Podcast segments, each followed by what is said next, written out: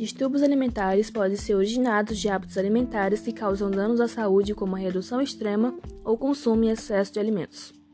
Os distúrbios alimentares são comuns na adolescência e no começo da fase adulta.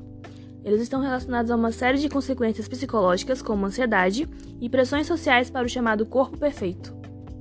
Tratamento: O primeiro passo é hidratar o organismo, a assistência de um bom psicólogo, um nutricionista e terapias além de medicamentos, faz parte das indicações de tratamentos para anorexia nervosa. A participação e apoio da família é fundamental para um bom resultado. Intervenções estéticas, dietas malucas, insatisfação pessoal e brigas incessantes com o espelho.